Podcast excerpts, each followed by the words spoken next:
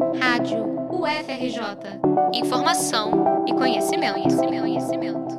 A Organização Mundial da Saúde, OMS, divulgou em junho de 2022 sua revisão mundial sobre a saúde mental. A análise mostrou que até 2019, 13% da população mundial enfrentava algum distúrbio mental. O relatório também apresenta que, mesmo com uma redução de 36% em comparação a 2000, o suicídio ainda é a quarta maior causa de morte entre a população dos 15 aos 29 anos. Esses dados nos levam a questionar por que esses distúrbios se tornaram tão presentes na vida da atual juventude. De acordo com o psicólogo, psicanalista e doutorando da UFRJ, Marcel Santiago Soares, os jovens são a parcela da população responsável por impulsionar a sociedade ao longo de suas mudanças. Ele explica que as gerações anteriores foram ensinadas a planejar o presente a fim de usufruir um futuro. Porém, a juventude atual não encontra motivações para realizar esse processo.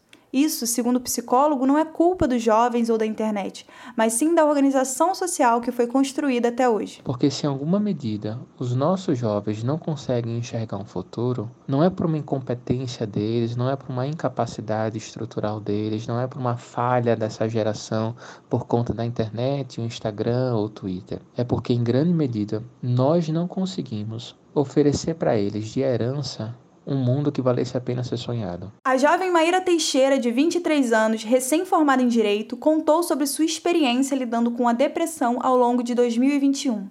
Por ter convivido com pessoas ansiosas e depressivas, ela conseguiu notar semelhanças entre os seus comportamentos e os dessas pessoas. Isso foi o que a alertou quanto à necessidade de buscar ajuda especializada. A pandemia, as relações familiares e amorosas e a falta de perspectiva para o futuro foram os fatores que mais prejudicaram a saúde mental de Maíra. Por isso, em 2021, ela buscou uma psicóloga.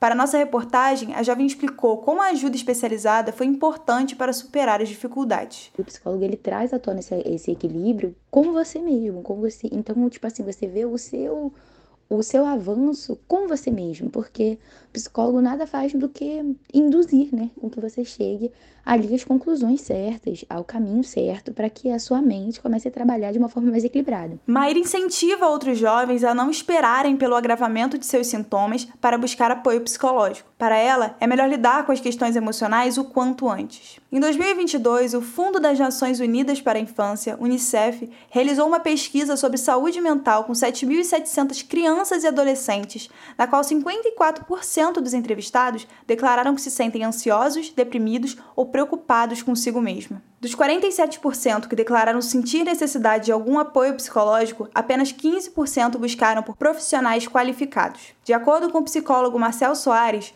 uma das causas para isso é que muitos identificam o sofrimento, mas não enxergam nisso a demanda por uma ajuda especializada. Há um discurso na nossa cultura que descreveria que certos sofrimentos eles são inerentes à nossa formação e que, portanto, é necessário fazer essa, enfim, viver isso, é, é necessário, por exemplo, para um estudante de graduação sofrer e ter crise de ansiedade.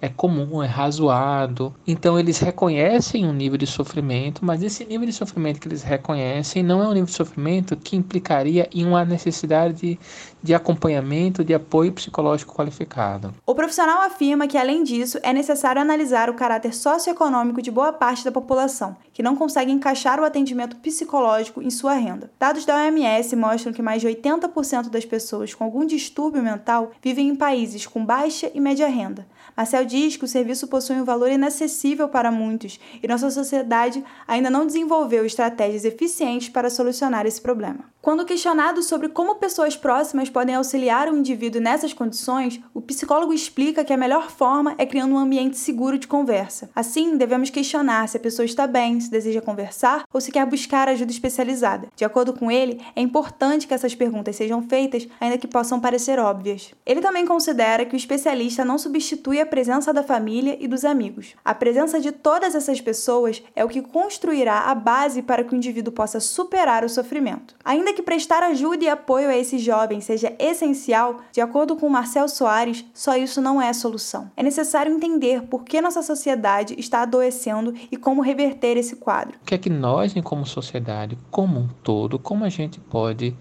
não ajudá-los a enfrentar esse sofrimento sozinhos, mas como é que a gente pode mudar para que esses jovens não sofram? Veja, a ideia não é que as pessoas procurem psicólogo. É como se a gente estivesse tentando criar uma sociedade em que ensinasse as pessoas a ir comprar band-aid, guardadas as devidas proporções. A ideia é por que a nossa sociedade adoece as pessoas e por que, é que a gente responsabiliza o jovem e por que a gente responsabiliza a família como um ente maior para ajudar essas pessoas a procurarem esse apoio psicológico. Claro que é necessário agir nas raízes que sustentam esse sistema, ou seja, nas mazelas sociais. E o primeiro passo para isso é entender que o indivíduo, a família e a sociedade estão conectados. Reportagem de Beatriz Andrade para a Rádio FRJ.